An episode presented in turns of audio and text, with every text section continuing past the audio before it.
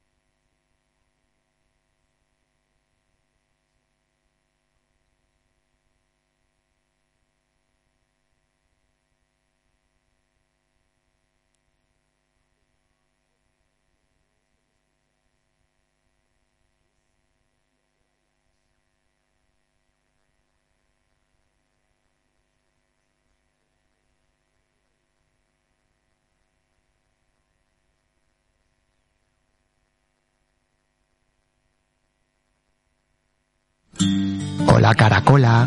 Hola, caracola. Aquí comienza Mamás y Más. ¿Y eso qué es? Un programa de radio. ¿Y qué hacen? Hablar sobre cosas de bebés. Fertilidad, embarazo, sexualidad y todos los aspectos relacionados con la crianza. ¿Y quién lo hace? Mamá. ¿Y quién es mamá? Yolanda Vela. Mamás y más, el segundo jueves de cada mes de 1 a 2 de la tarde en Ática FM.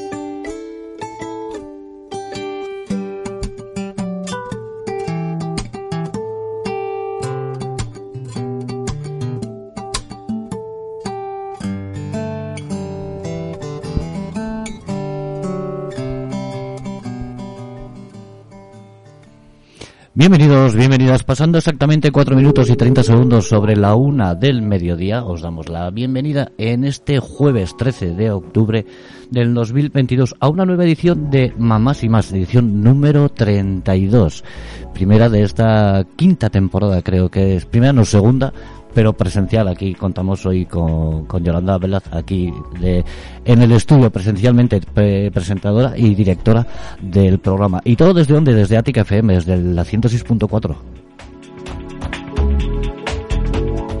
Recibe un fuerte saludo si nos estás escuchando ya a través del 106.4 aquí en Pamplona, en Iruña, en la comarca, si lo estás haciendo a través de internet, a través de nuestra página www.aticafm.com o si lo estás haciendo a través de nuestra aplicación, que si no la tienes, pues eh, entras en tu tienda de aplicaciones de tu teléfono móvil, de tu smartphone, de tu Apple, le das un clic ahí a Atica FM, salimos los primeros, es totalmente gratuito y en un segundo lo tienes descargado.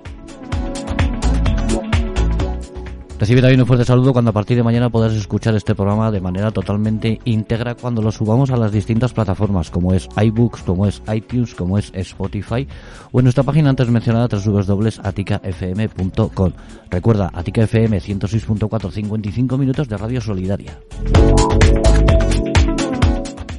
Por último, solo me queda presentarme. Mi nombre es Jorge García, soy el esquelético enmascarado. Estoy aquí pues para daros la bienvenida en el apartado técnico contamos con Gaiska Valencia, que está eh, ocupándose de tocar teclas y botones para que nuestra señal sonora llegue de la mejor manera posible a tus pabellones auditivos. Y esto es un placer y todo un lujo pues presentar a Yolanda Velaz otra vez aquí en los estudios de Ática FM. ¿Qué tal Yolanda? ¿Cómo estás? Hola, muy bien. Estaba un poco impactada pensando que en el anterior programa seguía yo en la playa, tan a gusto. El anterior programa fue un poquito extraño porque tú no estabas, eh, yo estaba aquí solo, también fue un programa, pero bueno, fue divertido, fue... Fue diferente, Fue pero ya distinto, sí. no me acuerdo de las vacaciones. Digo, madre mía. ¿Dónde quedará aquello, eh? ¿Dónde quedará? Ya ha pasado un mes. Mm. Pues sí, sí, ya no me acuerdo, no me acuerdo. Estoy ya metida aquí en la vorágine del día a día. Ahora ya estamos en rutina normal de toda la vida. No, no, así. Y así, seculorum, porque ahora ya no sé cuándo volveremos a estar de vacaciones. Bueno, Navidad queda- tampoco queda mucho, ¿eh? No, no queda mucho, sí, ya verás tú. En un par de programas nos plantamos en... Sí, sí, en un par de programas En diciembre. Navidad. Pues nada, Yolanda, ¿de qué vamos a hablar hoy? Bueno, pues la primera semana de octubre es la Semana Internacional de la Lactancia Materna. O sea que vamos a aprovechar un ratito del programa para hablar, ¿no? De, de bueno, pues las eh, principales em, impedimentos o complicaciones que encuentran las madres que quieren dar de, de lactar a sus peques. Hablaremos también relacionado con eso de la eh, alergia a las proteínas de la leche de vaca, que hay mucha gente que lo puede confundir con, con la intolerancia a la lactosa y no tiene nada que ver. Y para cerrar, como estamos en octubre, como casi todas las comunidades autónomas ya han empezado con la campaña de la vacunación de la gripe, hablaremos de esas recomendaciones de la Asociación Española de Pediatría sobre la vacunación en niños, ¿no? A qué niños está recomendado vacunar y por qué. Como digo, casi todas las comunidades autónomas, menos las más tardías que están por ahí abajo, que comienzan el 18, casi todas, la zona norte y centro, han empezado ya con esa campaña, así que vamos a aprovechar y con eso terminaremos el programa de hoy. Que no es poco, vamos a abordar muchos temas, ¿eh? Hombre, hombre, y temas interesantes. Muy bien. Pues comenzamos. Bueno, pues lo que hablábamos, ¿no? El tema de la lactancia materna, eh, mucha gente, eh, bueno, pues dice que, que por qué resulta tan complicado amamantar cuando, ¿no? Pues en, en otros países o incluso hace años, bueno, pues eh, se daba de mamar a los niños si- sin tanto problema, ¿no? Eh, yo creo que, que el primer hándicap es que se ha perdido, ¿no? Esa cultura del amamantamiento, ¿no? El de madres a hijas, de hijas, ¿no? A, bueno, ¿A qué te refieres solo de que se ha perdido esa cultura? Sí, No- pues porque igual tu madre o tu o tu o sea, igual no tienes ese contacto con tu abuela, tu madre no dio de Mm. mamar, ya no hay, ¿no? Esa esa cultura alrededor de, de las personas que puedas tener cerca que, que hayan dado de amamantar, ¿no? Y es verdad que es algo que, que bueno, que es un instinto que, que los bebés tienen, pero que nosotros, en este caso, ¿no? Las, las mamás tenemos que aprender, ¿no? Y, y no hay esa cultura de, de enseñar, pero sí que cada vez hay más profesionales eh, mentalizados en eh, ayudar, ¿no? Y en ese caso, eh, pues estamos, eh, como es mi caso, las, las IBCLCs que llamamos, que son las siglas en, en inglés, que al final la misión de una IBCLC es proteger promover y apoyar la lactancia materna mediante una intervención de calidad profesional a la vez que cercana. Y sobre todo, eh, creo que hay algo importante que, que los profesionales sanitarios estamos para ayudar y que es crucial que la madre se sienta respetada y apoyada, ¿no? Y, su- y su decisión también y en el contexto social. A veces no encuentra ese apoyo en, en las personas de su alrededor, que a la mínima que hay cualquier tipo de complicación, bueno, pues dale biberón y ya está, ¿no? Cuando tú estás mentalizada que quieres hacerlo, igual necesitas eh, que te apoyen, pero, pero no dándote otras opciones, sino ayudándote en los posibles handicaps que pueda que puedas encontrar, ¿no? Dentro de mi ignorancia, eso de eh, darle el biberón y ya está, eso es ir a lo fácil. ¿El qué, perdona? Dentro de mi ignorancia, digo lo, lo que acabas de decir, la de, pues dale el biberón y ya está. ¿Eso es ir a lo fácil y a lo sencillo o no? Bueno, eso es un, un- desde mi punto de vista es poner un parche innecesario y que muchas veces nos trae otras complicaciones que a priori no sabemos, no que le llamamos el biberón pirata. Nosotros las profesionales de la salud, ¿no? El típico de, no, pues para que duerma más el niño, dale, dale un biberón por la noche y ya está. No, bueno, hay que ser también o tener el conocimiento mínimo de saber cómo funciona la producción de la leche y qué consecuencias puede traer esa introducción que a priori te parece que no pasa nada, pero sí que puede pasar. De hecho, muchas veces, eh, que luego hablaremos de ello con el tema de las alergias a las, a las proteínas de la leche de vaca, ese suele ser eh, mm, pues un punto de inflexión. Porque es verdad que cuando damos de lactar a, nuestros hijos, las proteínas de la leche de vaca pasan por, por la leche. O sea, que decir, si yo tomo leche de vaca, derivados, esas proteínas eh, de leche de vaca pasan, pero en, en mucha menor medida. Y a veces tenemos niños que tienen cierta intolerancia o alergia a las proteínas de la leche de vaca que cuando les metemos un biberón pirata que decimos es cuando ya ¿Cómo la, la liamos del todo, ¿no? Porque, porque ahí es, es donde sí que tienen ese contacto y se produce la reacción alérgica. Y luego también que, bueno, que la producción está regulada la demanda del bebé, los picos de prolactina son necesarios y que los niños lacten por la noche también es necesario. Y eh, luego también hay que entender que el vaciamiento de, eh, digestivo ¿no? De, de, de la lactancia materna o de la lactancia artificial es diferente. O sea, quiero decir que un bebé que toma teta eh, hace más tomas al día porque su, su vaciamiento gástrico es más rápido. Pero claro, también sienta muchísimo mejor una lactancia materna que, que una lactancia artificial. Entonces, si tú de repente le metes ese famoso biberón pirata y el niño en vez de dormir eh, dos horas, dos horas y media, te duerme cinco, dices, ostras, es que el niño igual tenía hambre. No, no nos confundamos. O sea, es que el vaciamiento digestivo no tiene nada que ver en cuanto a la lactancia materna, la lactancia arti- artificial. Y a veces no tenemos esta información que nos lleva a error, ¿no? O cuando un bebé es de lactancia materna y llora, siempre pensamos que tiene hambre. No, es que un bebé llora absolutamente por todo. Es la única forma que tiene de comunicarse. Entonces, yo siempre digo que, mm, bueno, pues como IBCLC o como persona que tiene una formación en lactancia eh, materna que, que la puede comprar quien quiera para, para verla, creo que todas las personas que, que tienen pensado dar de mamar a, a sus hijos deberían tener, ¿no? Una formación previa, sobre todo para entender determinados conceptos necesarios y no cometer, bueno, pues pequeños errores que, que a veces, pues luego pueden tener otras eh, consecuencias. Que, ojo, en la mayoría de los casos es por, por no saberlo y también consecuencia de lo que estamos hablando, ¿no? De, de que se ha perdido ese paso de generación en generación y de esa reeducación que antes se hacía en casa de cómo dar de mamar. A eso me refería con que se ha perdido Sí, un poco sí, sí. esa, Entiendo. esa cultura. Por ejemplo, mi madre eh, nos dio de, de mamar, pero era la rara. En la época en la que yo nací, eh, fue ya estaban las leches de fórmula, casi todo el mundo le daba leche, leche de fórmula. No estaba bien visto dar de mamar, era como de, de en fin, se asociaba a, a- a como a baja clase, ¿no? Ah, eso te iba a decir, era como cla- clase pobre, ¿no? Efectivamente, Clase- mi madre lo tuvo claro desde el principio. Eh, pero no es lo habitual. La mayoría de las personas o muchas de las personas que van a dar de lactar a sus hijos, su madre no les dio de lactar a ellos, con lo que tampoco puede encontrar ese apoyo, porque no lo ven tan importante. O sea, se ha perdido, ¿no? Esa cultura a veces, ¿no? Esa educación de muchas cosas que, que pasamos de, de padres a hijos, pues no hay. Y luego a veces no hay el apoyo eh, en casa. Yo cuando cuando damos algún tipo de formación o, o o se hace, ¿no? Alguna charla de lactancia, a mí me gusta que venga la otra parte de la pareja, porque tiene que entender cómo funciona esto y qué va a necesitar su pareja, ¿no? Porque es muy fácil pensar, bueno, pues es que si es lactancia materna yo no puedo hacer nada, no puedes hacer mucho. Primero dar apoyo, que es imprescindible, y luego después del momento de la lactancia tú puedes colaborar muchísimo para que también tu pareja descanse. ¿No? Porque una vez que el niño ha lactado, te lo puedes llevar de paseo, la mamá puede descansar, puede- bueno, pueden ser, se puede intentar buscar el equilibrio de forma diferente. Pero si quizás no estás mentalizado, no eres consciente un poco cómo va a ser, de repente cuando te encuentras en ese momento hay algún tipo de complicación, que no tiene por qué haberla, pero a veces la hay, ¿no?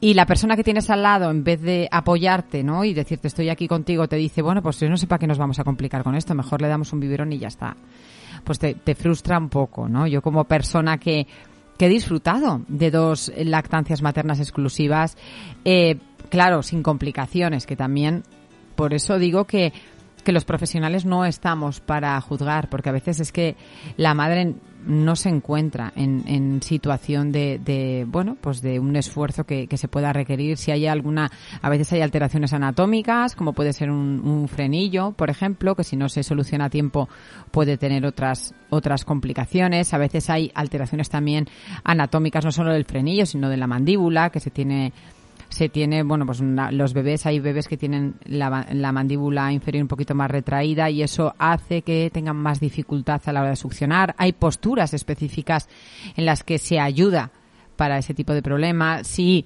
no tenemos claro cómo tiene que ser una buena succión, puede que tengamos grietas y luego ya ya vamos como de menos 10, ¿no? Ya hay que solucionar un problema que hemos adquirido.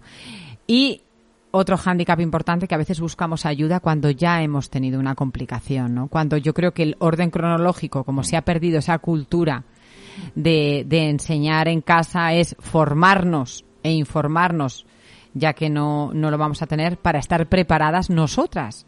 Por un lado, y si tenemos pareja y vivimos la maternidad en pareja, que nuestra pareja también sea consciente de lo que implica una lactancia eh, materna, que es maravillosa, pero que tiene un periodo de instauración y de adaptación que también hay que entender y hay que dar, ¿no?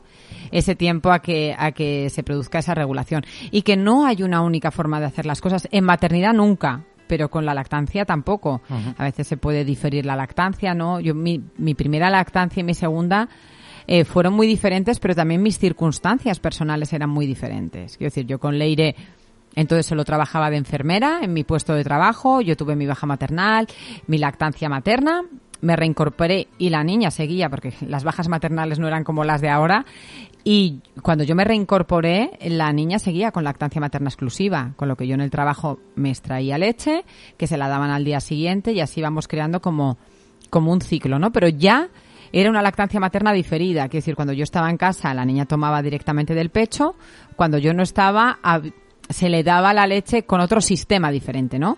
Que no hay una única forma, hay diferentes, pero que también cuando se va a diferir la lactancia hay que saber que hay un proceso de adaptación, que al niño de repente, después de tres meses o cuatro meses tomando de la teta, no le vas a meter la leche de teta en un biberón y se la va a tomar. O sea, claro. Y toda esta información no la tenemos a veces a tiempo y igual de repente nos vamos a reincorporar al trabajo que ahora gracias a Dios es muchísimo más tarde, pero en años anteriores lo que pasaba es que luego había madres que, te- que era un hándicap y un problema diferir esa lactancia porque quizás, bueno, no sabían que, bueno, pues que a veces es mejor empezar a crear un banco de leche un poquito antes para ir mejor de tiempo, el diferir antes de que llegue ese momento para ver cómo se va adaptando el bebé a la forma en la que vayamos a diferir esa, esa leche. Bueno, cosas que no te planteas, que al final pasa un poco, ¿no? En la maternidad en general. Una cosa es lo que crees que va a ser y otra la que te encuentras, ¿no? La realidad que te encuentras cuando tú llegas con un bebé a casa que, que es como un, muñeco, como un muñeco interactivo, que digo yo. Que, eso es como todo, ¿no? Te- después de nueve meses te aparece aquello allí y, y es un poco ensayo-error, ¿no? No, no, total, total. O o sea, no- efectivamente no tiene nada que ver eh, una, una primera vez con una segunda, porque ya vas aprendida y hay muchos errores que, que cometes quizás de principiante o de novato, como te pasa en otras muchas cosas. en en. Efectivamente, ¿no? Que luego no te vuelven a pasar. Porque ya, ya, ya te has comido la, la, primera, ¿no? Y, y, y eso es, bueno, es que eso es la vida en sí, no, no solo la lactancia. Y luego la lactancia materna tiene múltiples beneficios, no solo económicos, que económicos es un ahorro sustancial y considerable. Además de, em, bueno, lo importante que sea en cuanto a interacción y conexión, ¿no? Para mí era maravilloso. El... Eso dicen que se crea un vínculo, ¿no? Sí, bueno, el vínculo al final nosotros las, las mamás somos afortunadas, ¿no? El vínculo ya comienza en la tripa, ¿no? La otra parte de la pareja eh, no tiene contacto, ¿no? No tiene ese vínculo hasta que no nace el, el bebé y además si pues la mamá que está lactando sigue, ¿no? Fomentando ese vínculo, que la otra parte lo puede fomentar en otros momentos, como en el masaje infantil, otras muchas cosas, ¿no? Que hemos dicho porteando al bebé, piel, estando piel con piel con él después de la toma, todo eso lo puede cubrir, ¿no? Pero que lo que decimos, ¿no? Eh, a veces, em, bueno, en los últimos años ha habido muchísimos estudios que nos llevan a, a entender un poquito más, pero que también tenemos que entender o no tomarnos tan a mal. Lo digo porque, mira, en el posparto hormonalmente estás eh, como una montaña Una rusa, montaña ¿no? rusa. Y, y quizás todo te sienta, mm, pues, peor que en otras circunstancias. Y a veces la gente también, sin que le preguntes, pues te da su opinión, a veces más acertada o a veces menos desacertada. Pero yo digo que intentemos no tener en cuenta, porque comentarios que nos puede hacer nuestra madre, que te- bueno, si te los hace tu madre, pues ya le cortarás, pero si te los hace tu suegra, te sientan infinitamente peor que lo que te vaya a decir tu madre. Y, y bueno, pues a veces eh, a ellas les dijeron también, ¿no? Era la época de deja llorar al niño, mételo en otro cuarto, que si no se acostumbra a los brazos. Entonces, claro, ahora estamos en, en una época totalmente diferente, en la que se fomenta el contacto piel con piel, el tener al bebé, el colechar. ¿Por qué? Bueno, porque se ha visto que verdaderamente el bebé lo que necesita es ese contacto. Lo único que conoce o lo único que le da seguridad es ese contacto directo con, con su madre o con, o con, o con su padre o con quien sea, ¿no? Pero ese contacto eh, piel con piel, el porte, los niños porteados, los niños que están en contacto, los niños que colechan, lloran infinitamente menos, pero porque no tienen ese estrés de separación. No es que lo coges al niño y se calla, pues normal. O sea, un niño lleva 40 semanas que lo único que escucha es tu latido, tu voz, Sí. Y el hecho de tener ese contacto implica que si no se calma es que posiblemente está llorando por otra situación o que esté, mol- o esté molesto o tenga dolor o tenga pipi, caca, lo que Sí. sea. Pero si simplemente llora porque está asustado o porque de repente, claro, pretendemos dejar a un bebé en una cuna allí plantado y que se quede tranquilo. Pues, pues de esos hay uno entre un millón. El bebé trampa que decimos, ¿no? Pero lo habitual y lo lógico es que no se quede tranquilo cuando lo dejamos en una cuna. Entonces, bueno, pues puede recibir comentarios tipo esos, ¿no? Es que, claro, lo estáis acostumbrando, es que lo tenéis todo el día en brazos. es- Lo estáis mal acostumbrando. Efectivamente. Y al final es, eh, es lo que a ellas les dijeron, ¿no? Mi, mi madre era la primera, digo yo, mi suegra es muchísimo, no se mete en nada, mi madre es infinitamente mucho más metete. O sea que, que me acuerdo que, que Valentina pues lloraba bastante, era una niña que, que lloraba bastante más que su hermana, tenía más molestias digestivas, hacía más tomas, más cortas y muchas más tomas al día. Es que dale un biberón y ya está. Eso mi madre, ¿no? Pero yo no le hacía ni caso. O sea, me entraba por aquí, me salía por allá. Pero tampoco entraba un conflicto con ella. Yo mi recomendación es que, mira, cuando alguien te da una opinión que no le has pedido, yo no le había, yo no le estaba preguntando a mi madre qué tenía que hacer. Yo tenía claro lo que quería hacer, ¿no? Era ella la que, la que directamente me decía las cosas sin que yo se las preguntase. Bueno, yo creo que hay que pasar un poco, ¿no? Y, y ver un poco esos beneficios, ¿no? Que, que vamos a nombrar un poco de la lactancia materna. Al final hay muchísimos menos síntomas de depresión posparto en, en, en las mamás, las que no solo lactan, en las mamás que tienen ese contacto piel con piel. ¿Por qué? Por el incremento de los niveles de oxitocina, ¿vale? Es- la oxitocina es la hormona conocida como la hormona del amor, ¿no? Y la hormona de las caricias. Entonces, bueno, pues ya tenemos numerosos estudios que confirman, ¿no? Ese efecto antidepresivo, en cierto modo, que tiene eh, la lactancia materna. Entonces, claro, las madres con mayores niveles de oxitocina que ojo, que si le das lactancia artificial porque quieres, porque te apetece, también puedes tener no ese aumento de los niveles de oxitocina con ese contacto eh, piel po- con piel con tu bebé, ¿no? Pues pero que sepan que esos niveles de oxitocina hemos visto que sí que reducen ¿no? un poco esa sintomatología, que al final es verdad que si no has padecido un posparto te cuesta entender cómo te vas a sentir, porque tú cuando estás embarazada, que habitualmente o en la mayoría de los casos es un momento en el que hormonalmente y psicológicamente bastante óptimo, te- estás an- bastante animada, ¿no? Independientemente de que tengas otras molestias, ¿no?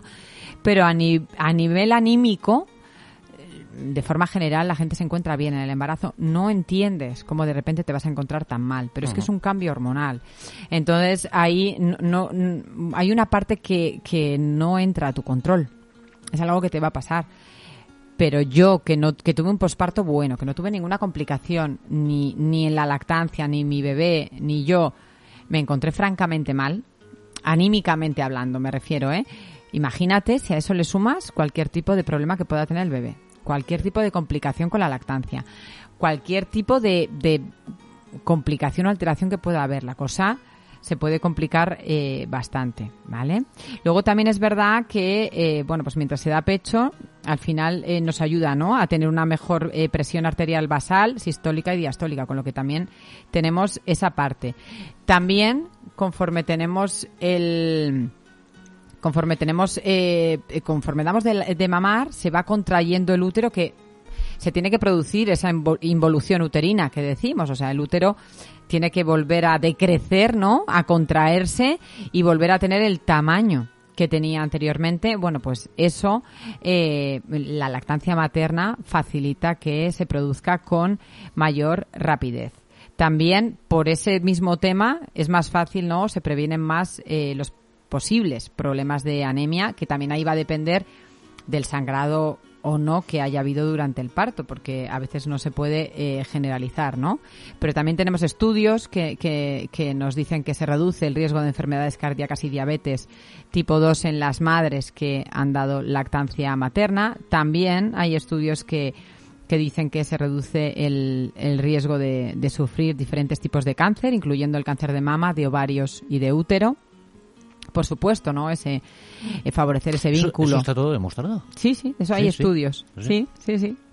Me estoy quedando sorprendido. Pues, pues así es. Y luego también el vínculo que hemos dicho, que si no das lactancia materna, pues podrás trabajar ese vínculo de, de otra forma, ¿no? Pero que al final, como decíamos, ¿no? Durante la gestación ya tienes un vínculo y además que lo puedes eh, seguir teniendo, ¿no? Esos hemos dicho, todos esos eh, beneficios en cierto modo son para la madre, ¿no? Pero por supuesto, al final hay también beneficios para, para el bebé, ¿no? Por un lado, fomenta el desarrollo sensorial y cognitivo, protege al niño de las enfermedades infecciosas, ¿no? Eh, al final es como la primera vacuna, siempre decimos, ¿no? La lactancia eh, materna.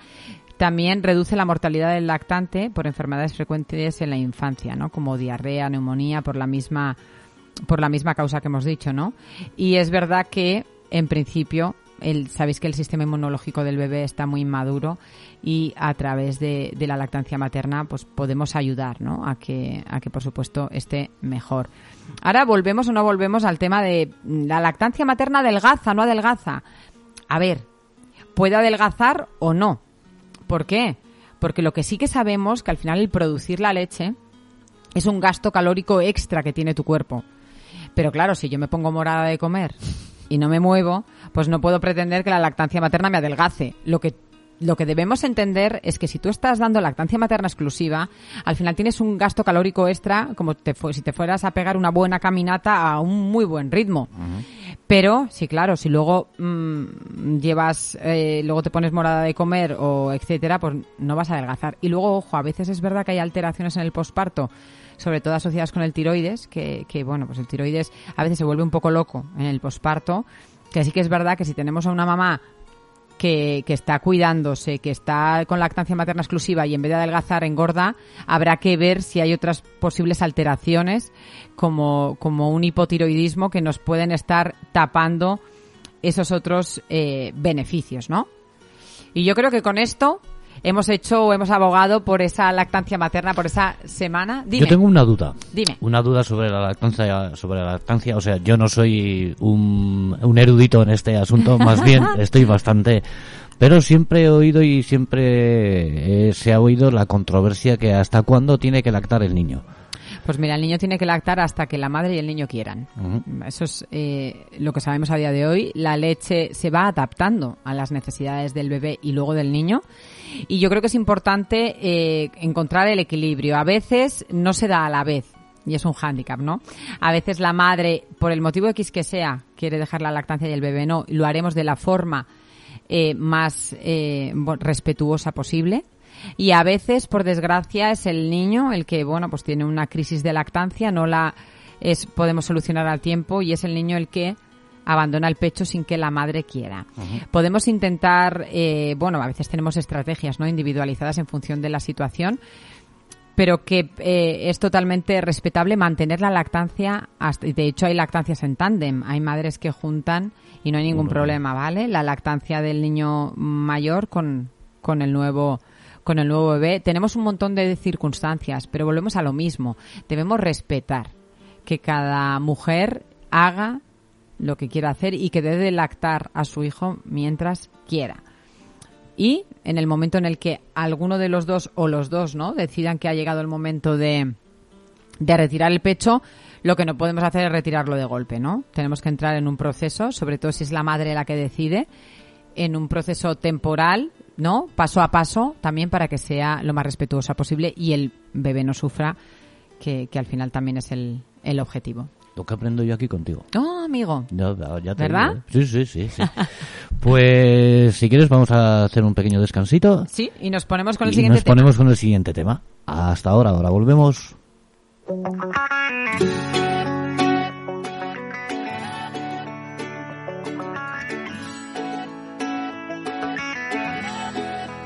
No sé qué sabe tu piel, porque yo no la he probado, pero no tengo que hacerlo para estar enamorado.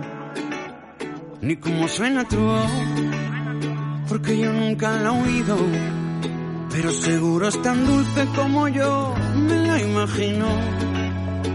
Dame solo alguna pieza, pero dame una pista para que pueda encontrarte. Dame todo lo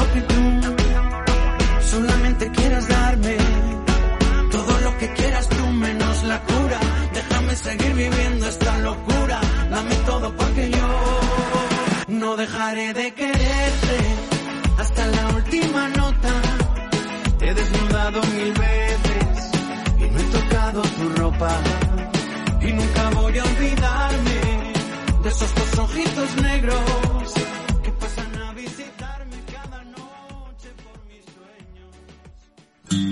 sueños. Hola, Caracola. Aquí comienza Mamás y Más, ¿Y eso qué es? un programa de radio. ¿Y qué hacen? Ahora sobre cosas de bebés. Fertilidad, embarazo, sexualidad y todos los aspectos relacionados con la crianza. ¿Y quién lo hace? Mamá, ¿Y quién es mamá? Yolanda Velas. Mamás y más, el segundo jueves de cada mes de 1 a 2 de la tarde en Ática FM. Una y treinta y tres minutos después de haber estado hablando, eh, haciendo un pequeño repaso a la lactancia materna. Yolanda, ¿de qué vamos a continuar ahora hablando? Bueno, pues de un tema relacionado también, ¿no? Eh, el tema de la alergia a las proteínas de la leche de vaca, que, que bueno, que, que muchas personas no, no caen en cuenta de, de este tipo de alergia hasta que no se encuentran con, con que su bebé tiene esta intolerancia o esta alergia, ¿no? Entonces, eh, yo creo que es importante, dentro de cualquier tipo de alergia, entender que cuando aparece esa palabra es porque interviene el sistema in- inmunológico, ¿no? Eh, sí que es verdad que como alergia la podemos definir eh, como una reacción de hipersensibilidad a alimentos en este caso, como serían las proteínas de la leche de vaca, mediada inmunológicamente independientemente del mecanismo inmunológico que eh, lo produce. ¿Por qué? Porque cuando hablamos de reacciones adversas a alimentos, ahora de forma general, a cualquier alimento, tenemos reacciones inmunológicas y reacciones no inmunológicas. ¿Qué diferencia hay? Bueno, pues dentro de las reacciones inmunológicas tenemos las mediadas por IgE, las no mediadas por IgE y las mixtas y en las no inmunológicas nos vamos a metabólicas, farmacológicas, inespecíficas o tóxicas, ¿no? Podemos tener una reacción adversa porque un alimento está en mal estado, que sería una reacción no inmunológica, o podemos tener una reacción alérgica porque verdaderamente sí que de alguna forma, tanto mediada o no mediada por IgE, que veremos la, la diferencia, nuestro cuerpo no ha tenido una reacción. Sí que es verdad que eh, cuando hablamos de mediadas por IgE son eh, reacciones que, que se producen de forma inmediata, ¿sí? O sea, cuando hablamos de forma inmediata es que se producen, eh, bueno, pues en minutos o a lo largo de la primera hora, ¿sí? Luego es verdad que las no mediadas, pues ser reacciones posteriores o puede hacer tiempo que, has tomado el alimento, ¿no? Pero cuando, cuando entran, ¿no? Las, eh, en este caso la presencia de anticuerpos IgE específicos, es que una vez que has tenido, ¿no? Esa fase de sensibilización, que has tenido ese contacto con el, con el alérgeno, se producen, ¿no? Inmunoglobulinas E contra proteínas presentes en el, en el alérgeno. Entonces, la próxima vez que lo tomes, inmediatamente vas a tener una reacción, eh, bueno, pues que, que, es lo que llamamos prácticamente inmediata. Ojo, con inmediato hablamos de desde minutos a dos horas. Eso se puede considerar inmediato. Lo digo porque a veces, eh, bueno, es que una no mediada puede tardar más de un día en aparecer. Por eso a veces es difícil saber qué es lo que verdaderamente ha producido eh, esa alergia, ¿no? O sea, que, que que es verdad que el contexto de, las alergias a veces nos, nos resulta más complicado y, eh, por un lado, también que los tipos de eh, efectos que suele producir una y otra son diferentes. No es verdad que cuando, cuando tenemos una alergia no mediada por IgE, que eh, que en ese caso, que igual ahora con el tema del COVID nos, nos, suenan un montón de cosas que antes no nos sonaban, ¿no? Pero sí que suelen ser reacciones de inmunidad celular en la que entran los linfocitos T, ¿no? No la IgE, es diferente. Sí que es verdad que son reacciones que se pueden producir en horas o semanas después. Por eso os digo que no siempre es fácil. Y aquí suelen ser más alteraciones digestivas, ¿sí? En lo otro suelen ser más eh, reacciones eh, cutáneas, o de inflamación, ¿no? Dependiendo de la gravedad o no que, que tengamos. Y a veces en estos casos, cuando no son no mediadas, el diagnóstico, el diagnóstico no se produce hasta que hasta que hay una prueba de exclusión, o sea, hasta que retiras algo, empiezas a hacer pruebas, al principio retiramos un montón de cosas y luego vas viendo, ¿no? Que puede ser. Sí que es verdad que la alergia a las proteínas de la leche de vaca es la alergia más habitual en niños menores de dos años. Es muy habitual. Es la más habitual. Además, no, que, no quiere decir que eso sea... Eso es, es la más habitual. Quiero decir que es más habitual que otras. Eso está, está claro. Pero que no tiene nada que ver con el tema de la lactosa, que ya hablaremos, ¿vale? Que es independiente. Eh, sí que es verdad que, como os he dicho, a veces en niños con lactancia materna exclusiva, nos encontramos de repente que un día el niño tiene una reacción alérgica y casualmente se ha introducido lo que llamamos un biberón pirata que lo hemos nombrado antes, ¿no? ¿Por qué? Pues porque las fórmulas habitualmente vienen de, de base de, leche de vaca, ¿vale? Entonces, de repente le das un biberón al niño y cuando no había ningún problema con la lactancia materna o más o menos la cosa iba, de repente, ¿no? Se produce esa, esa alergia. Como digo, a veces si es mediada por, por IgE, es una alergia eh, muy repentina y que ahí tenemos que hacer una exclusión total y que hay que individualizar. Aquí vamos a hablar de forma general, pero en esos casos se puede seguir con lactancia materna exclusiva. Lo que pasa que la mamá tendrá que dejar de tomar leche y derivados, en principio solo leche y derivados, y ver cómo evoluciona el bebé. Por supuesto, si dejamos de tomar eh, leche de vaca y derivados lácteos, habrá que, eh, bueno, pues tendrá que tomar suplementación de calcio y de vitamina D, eso la mamá. Sí que es verdad que a veces hay alergias asociadas. Las cosas a veces se complican más, ¿no? Eh, niños que son alérgicos a la proteína de la leche de vaca no solo son alérgicos a la proteína de leche de vaca. Y a veces hay que retirar otros alimentos o cabe la posibilidad de que sean alérgicos a otros alimentos. Pero con lactancia materna, como digo, muchas veces no tenemos el problema a no ser que añadamos un biberón pirata, que entonces es cuando ya eh, todo comienza comienza de golpe, no debuta de golpe. Sí que es verdad que a veces eh, se produce una vez que se introducen eh, otros alimentos en, en, la dieta, ¿no? no durante esos primeros meses. Pero que en todo caso, ante cualquier eh, duda o aunque estemos solo con lactancia materna exclusiva, aunque no hayamos añadido ningún tipo de biberón, también puede ser una alergia eh, mediada por IgE y que pase, ¿vale? Solo por la cantidad de proteínas que pasan a través de la leche. En todo caso, hay que hablar con el pediatra, posiblemente le, le deriven a alergología y ya se determinen y se hagan las, las pruebas específicas que eh, se hacen. Sí que es verdad que en la mayoría de los casos, aunque hay alguno que no, la mayoría de los casos es un eh, con, con el con bueno sobre todo antes no de o, mm, entre los 0 y 5 años sí que eh, pues suele haber problemas pero luego se puede ir reincorporando la mayoría de los alimentos sin problemas. O sea se suele corregir que con los niños nos pasa. Eh, no solo nos pasa con las proteínas de la leche de vaca a veces nos pasa con el huevo y con otras cosas que se, se bueno se primero se retiran no de, de la dieta y luego poco a poco se va haciendo lo que llamamos la fase de provocación,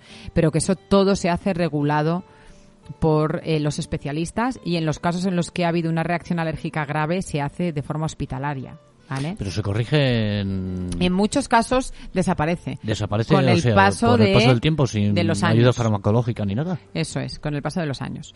Pero hay que hacer primero se retira y luego cuando se hace la provocación hay que hacerlo eh, vamos, controlada, por supuesto, sobre todo si ha sido una, una reacción alérgica mediada por IgE, con, con lo que posiblemente la, los resultados o la reacción es muchísimo mayor que una reacción no mediada, ¿vale? Así que en esos casos siempre preguntaremos a nuestro pediatra, nos derivará al, al profesional que corresponda. Si fuera necesario, porque no queda otra alternativa, pues hay, o si es, o si es lactancia eh, artificial, hay eh, leches específicas que no dependen de proteínas de, de, leche de vaca, ¿vale? O sea que tenemos alternativas para todo, solo hay que individualizar, pero también que la gente entienda que no es necesario retirar la lactancia materna si así lo deseamos, sino que hay que buscar la mejor solución, uh -huh. ¿vale? Porque a veces nos encontramos a, a, madres que les han dicho, no, pues quítate la, la, teta. No, bueno, vamos a ver porque se puede hacer eh, las cosas, ¿vale? El tema del APLV, ¿no? La alergia a las proteínas de la leche de vaca, ¿qué tiene que ver con una intolerancia a la lactosa? No tiene que ver nada. Al final, eh, la lactosa es el azúcar que llevan las leches, no es una proteína. Con lo que el, el niño que es alérgico a las proteínas de la leche de vaca no es alérgico a la lactosa. Con lo que ese no, no es el problema, o el problema no es que la madre tome leche sin lactosa. No solucionamos nada porque está tomando otras proteínas. ¿sí? Es verdad además que la, esas intolerancias a la lactosa suele afectar en la edad adulta, no a los niños tan pequeños. Los niños tan pequeños suelen ser alérgicos a las proteínas de la leche vaca al tener el primer contacto con esas proteínas, no con la lactosa, ¿no? Y sobre todo, eh, bueno, en el intestino eh, suele pasar esta intolerancia, ¿no? En, en, el intestino delgado en personas que no hay suficiente lactasa, que al final es la enzima encargada de digerir la lactosa. Eh, entonces, ¿cuál es el problema? Pues que que como no se digiere, ¿no? Llega al intestino grueso y genera síntomas como dolores, hinchazón, diarreas, pero son, o sea, la intolerancia a la lactosa es una alteración más de personas adultas, no de niños, ¿vale? Y como os digo, o sea, la lactosa es el azúcar de la leche y la lactasa es la enzima encargada de, de, digerir, ¿vale? La lactosa. Si no tenemos suficiente lactasa en el intestino delgado, pasa demasiada lactosa al intestino grueso, que es lo que produce esas molestias. ¿Me he explicado? Sí. Vale, sí, digo sí, porque, claro, liamos, nos liamos entre la lactosa y las proteínas de la leche de vaca y es que la lactosa no es una proteína. Sí, sí, sí. Con lo que si cuando oigáis que un niño es alérgico a las proteínas de la leche de vaca, el problema no es la lactosa. O sea, no podemos darle una leche sin lactosa porque no solucionamos el problema, uh -huh. ¿vale? Hay, hay que darle una leche hidrolizada en el caso que no sea lactancia materna. Cuando un niño es alérgico a las proteínas de la leche de vaca, hasta que no decidan hacer la provocación de ir poco a poco eh, que, vuelva a tener contacto con esas proteínas que empezarán despacito, como, como os indiquen en este caso el, el alergólogo, eh, lo que haremos es darle leche hidrolizada, que no lleva proteínas. No solucionamos dando leche de otros animales, ¿vale? Porque hay muchas proteínas que se comparten, no solucionamos nada con la leche de cabra ni con otro tipo de leche. Esto es importante eh, aclararlo, ¿sí? Y tampoco, lo que os digo, siempre individualizar. Porque luego oyes y dices, no, es que yo solo no, no me tuve que quitar eh, solo la, la leche, estaba con lactancia materna, me tuve que quitar la leche, me tuve que quitar la carne, me tuve que quitar eh, tal, me tuve que... A ver, a priori, en principio, solo se retiran leche y derivados y vemos un poco la evolución. En algunos casos, como os he dicho, es que hay una asociación entre niños que son alérgicos a la, a la proteína de la leche vaca y a veces también son alérgicos al huevo y alguna otra cosa, con lo que a veces sí que hay esa eh, necesidad, ¿vale?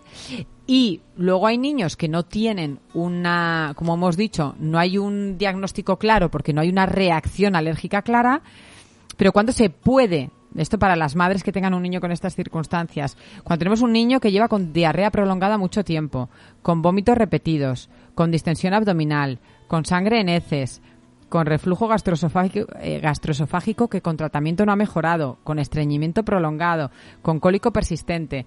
Tenemos que pensar en esos casos eh, posiblemente eh, lo que se haga es una ex- exclusión de las proteínas de la leche de vaca, bueno, pues no más de seis semanas y ver si durante ese tiempo el bebé mejora. Porque si de repente quitamos las proteínas de la leche de vaca y el bebé mejora, pues blanco y en botella, ¿vale? Posiblemente era una alergia no mediada que no es tan claro porque no es una reacción que se produzca momentáneamente y como hemos dicho, ¿no? muy cutánea o muy inflamatoria que enseguida te das cuenta que es una reacción alérgica, sino que tiene hay unos síntomas asociados que va arrastrando, que va arrastrando, que el niño no se encuentra bien, pero que eso su pediatra, si le contamos la clínica, muchos diagnósticos ¿no? de, de alergia no mediada son por historia clínica.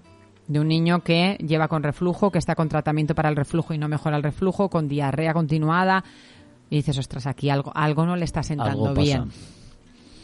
Así que bueno, pues que en principio eh, esto era un poco el resumen con, con el tema de la alergia. Lo que me interesa sobre todo es que diferenciemos, ¿no? Que la alergia a las proteínas de la leche de vaca no tiene nada que ver con una intolerancia a la lactosa. Mm. Primero porque es que la lactosa es el azúcar de la leche, en ningún caso es una proteína. Has aprendido algo más, ¿He ¿verdad? aprendido algo más? Bueno, bueno, ahí- pues ya vamos dos de dos. Sí, sí, ya dos de dos. Vale, eh, hacemos un pequeño descansito y regresamos con el tercer tema que has dicho que eran las vacunas de las, eh, las vacunas de la gripe, ¿no? La recomendación en niños de la vacuna de la gripe, porque en adultos yo creo que todos lo tenemos más claro, pero en niños ya nos hacemos un poco ahí el lío. Muy bien, pues vamos a escuchar una cancioncita, eh, dos minutos tomamos un vasito de agua y volvemos ahora mismo. Hasta ahora. Ya no soy envidia hasta tu bizcochito, pero tengo todo lo que tiene delito. Que me pongan nena sol que me. El mal de ojo que me mando me lo quito. Ya no soy envidia hasta tu bizcochito, pero tengo todo lo que tiene delito. Que me pongan nena sol que me. El mal de ojo que me me lo quito. Que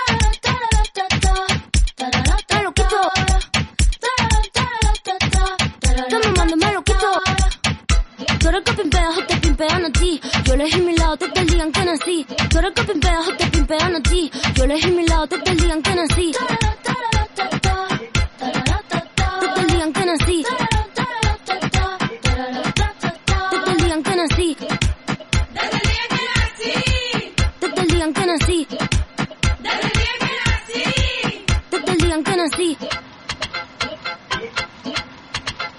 No va a ser mi carrera en tener hits. Tengo hits porque yo senté las bases. Ya no tengo nada más que decir. Para decirlo hace falta muchas clases. Mi piquete duro te marea, hasta tu mamá lo tararea. Que manda que me tira la mala, si jara que me tira la buena. Habla bullshit lo que dice facea, y mi mica la ola de Corea. Habla bullshit lo que dice facea, y mi mica la ola de Corea. La ola de Corea.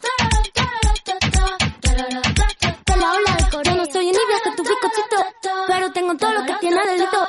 Que me pongan nena sol que me derrito. El mal de que me mando me lo quito.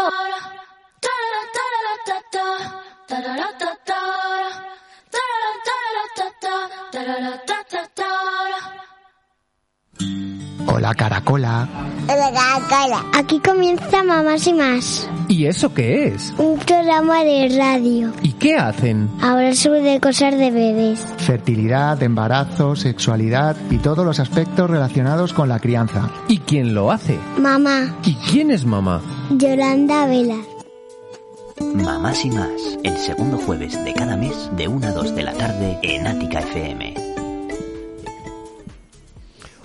Una y 49 minutos de la sobre la una, so- 49 minutos sobre la una del mediodía, que me he hecho yo aquí un pequeño lío ahora entre esto es como lo de la lactosa y la Y- las proteínas. y las proteínas. Me he hecho yo aquí un pequeño lío, sí.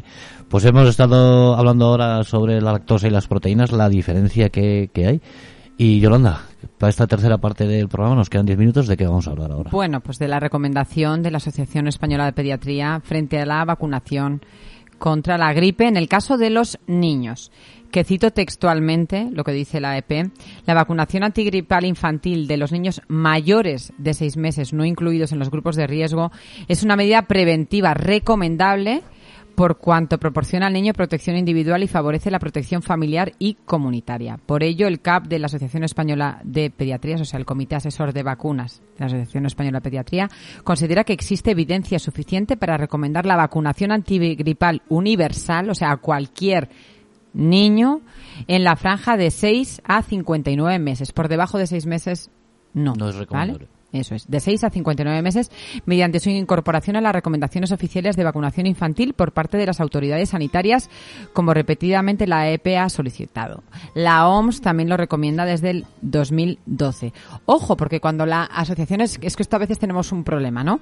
Todos los 1 de enero la Asociación Española de Pediatría saca el calendario vacunal con las vacunas recomendadas. Pero ojo, no hace diferencia entre las financiadas o no financiadas. Esto lo hemos hablado otras veces por otras vacunas, porque claro, las madres cogen ese calendario vacunal, luego miran el calendario vacunal de su comunidad autónoma y no todo encaja. Efectivamente. Porque la Asociación Española de Pediatría no hace diferencia entre las que te paga tu comunidad, que además es que no todas las comunidades autónomas pagan las mismas vacunas, que de esto ya hemos hablado y hemos debatido, que somos un país para una cosa y para otra no, y, y por qué un niño que nace en Andalucía o en Castilla y León tiene mejor calendario vacunal que mis hijas que han nacido en Navarra, ¿no? O también hablamos de que hay empresas como Volkswagen, ¿no? Que Sí. ayuda a esos padres con, con el tema de las vacunas no financiadas. Bueno, pues es una maravillosa eh, idea y ojalá lo hiciesen otras otras empresas. Pero lo que tenemos que entender es que, claro, luego me escriben las madres, no, es que, claro, habéis dicho que está, que está recomendada, ¿no? O que lo recomienda la, y a mí me han dicho que la tengo que pagar. Ya, claro, bueno, es que que esté recomendada no implica que esté financiada, ¿vale?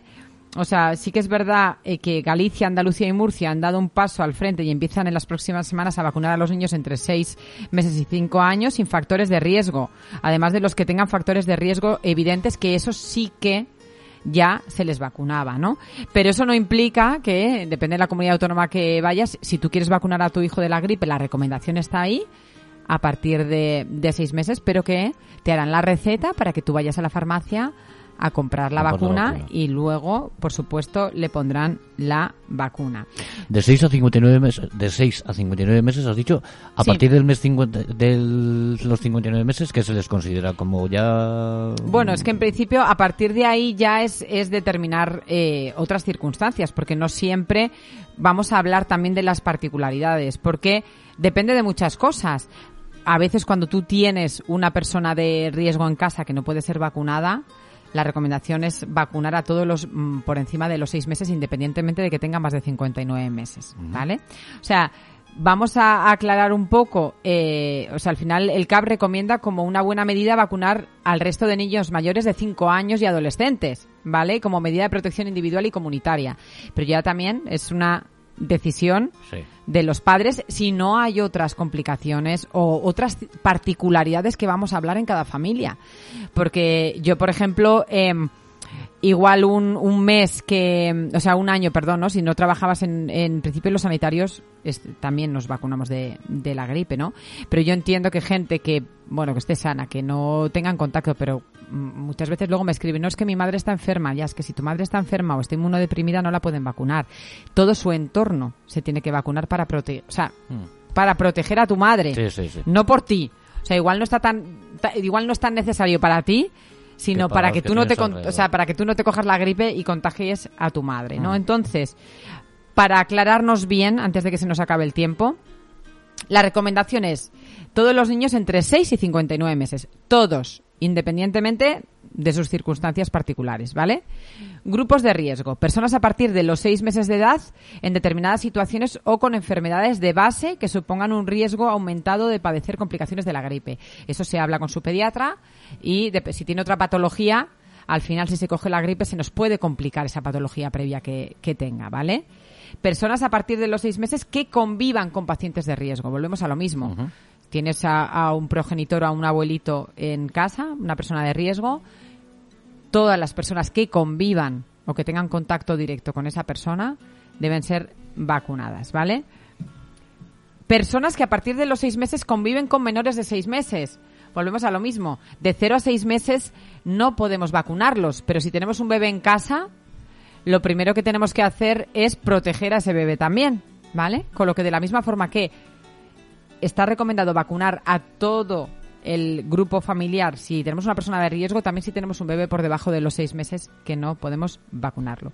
Todos los profesionales sanitarios, por supuesto, embarazadas, ya sabéis que las embarazadas deben vacunarse mm, de la gripe y también de la tosferina, pero en el, en el tercer trimestre, ¿vale? En el del tema de la tosferina, al final el objetivo es que dé tiempo a transferir anticuerpos al transferir anticuerpos al bebé porque nos pasa lo mismo que con el tema de la gripe, que no podemos vacunar a un recién nacido de la tosferina.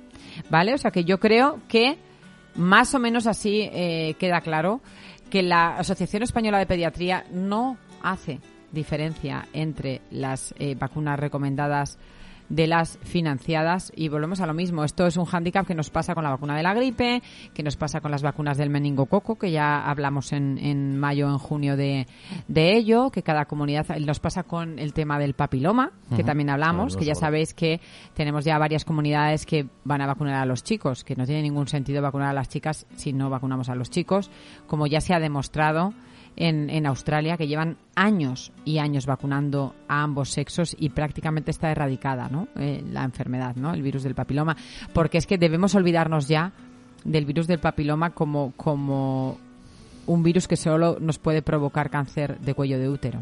Ya sabemos que no solo puede provocar cáncer de cuello de útero, sino que puede provocar cáncer de ano, de laringe, de, de lengua.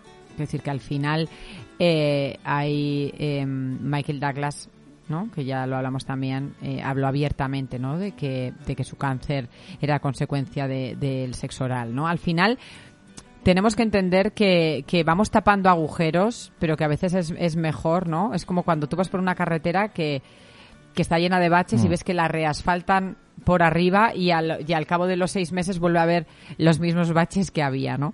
Yo tengo un, un, un primo topógrafo que dice, si no solucionamos los problemas que ha hecho que se produzcan esos baches, va a volver a salir, ¿no? Pues a veces vamos tapando o vamos poniendo pequeños eh, parches sin solucionar un poco la, la base. Que el problema casi siempre es don dinero. Quiero decir que hay información suficiente y que luego hay comunidades autónomas pues que han decidido eh, bueno pues coger de su dinero para cubrir determinadas cosas, ¿no? Entonces por un lado está las recomendaciones, independientemente de si son eh, pagadas o no pagadas las vacunas, y luego, bueno, pues que tenemos casi tantos calendarios vacunales como comunidades autónomas tenemos. Entonces es un pitorreo. Entonces tú empiezas a dar un seminario de vacunas y empiezo, sí, si vives en tucu, tucu, tucu, tucu, tucu, te entra esta, pero no te entra esta. Si vives aquí, te entra esta, pero no te entra esta. Y luego si vives en Navarra, pues no te entra ninguna, como digo yo. O sea, impresionante. O sea, ¿no? Hemos tenido durante muchísimos años, tuvimos el mejor calendario vacunal y pues, pues desde hace muchos años ya no, ya, tenemos ya- ni- ya no se nos nombra, ya no Ahora se ya no tenemos ninguno. No, desde luego que desde que las que son recomendadas por el Comité Asesor de Vacunas de la AEP, eh, en nuestro caso, hay que comprarlas todas. Quiero decir, hay que comprar la gripe para los niños, hay que comprar eh, los meningos, igual cambia, pero por ahora hay que, hay que comprar tanto la tetravalente como, como el meningo B. Y, por supuesto, si quieres vacunar a tu hijo del papiloma, también la tienes que pagar. Si es niño porque en Navarra solo se vacuna a las niñas.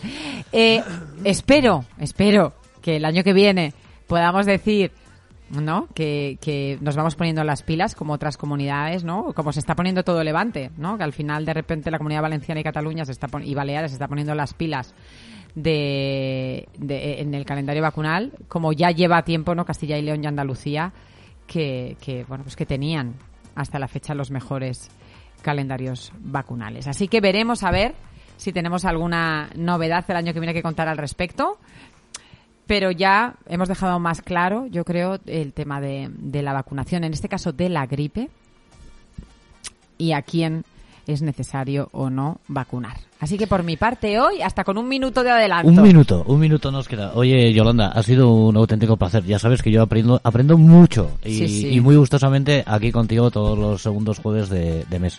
Recordaros que Yolanda Velaz y Mamás y Más volverá el segundo jueves del mes que viene, que es, si no me falla la memoria, 10 de noviembre. Vale, vale, 10 de noviembre. 10 de noviembre de- del mes que viene. Recordaros que a partir de mañana podréis escuchar de manera totalmente íntegra este programa cuando lo subamos a las distintas plataformas. Yolanda, ha sido un gustazo y un placer volver a estar contigo físicamente aquí en el estudio. Pues sí, el placer es mío. Del mes que viene nos vemos, ¿vale? Eso es. Venga, a ser felices. Chau, chau.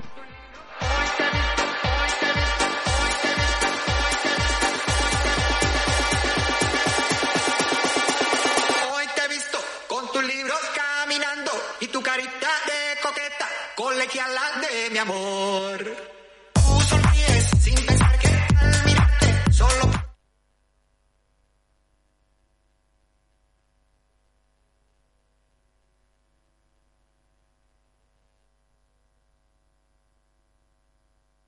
¿Te preocupas por tu familia? Entonces, ¿por qué darles solo huevos ordinarios cuando pueden disfrutar de lo mejor? Eggland's Best, los únicos huevos con ese delicioso sabor fresco de granja, además de la mejor nutrición, como 6 veces más vitamina D, 10 veces más vitamina E y 25% menos de grasa saturada que los huevos regulares, además de muchos otros nutrientes importantes. Así que, dales los mejores huevos. Eggland's Best, mejor sabor, mejor nutrición, mejores huevos.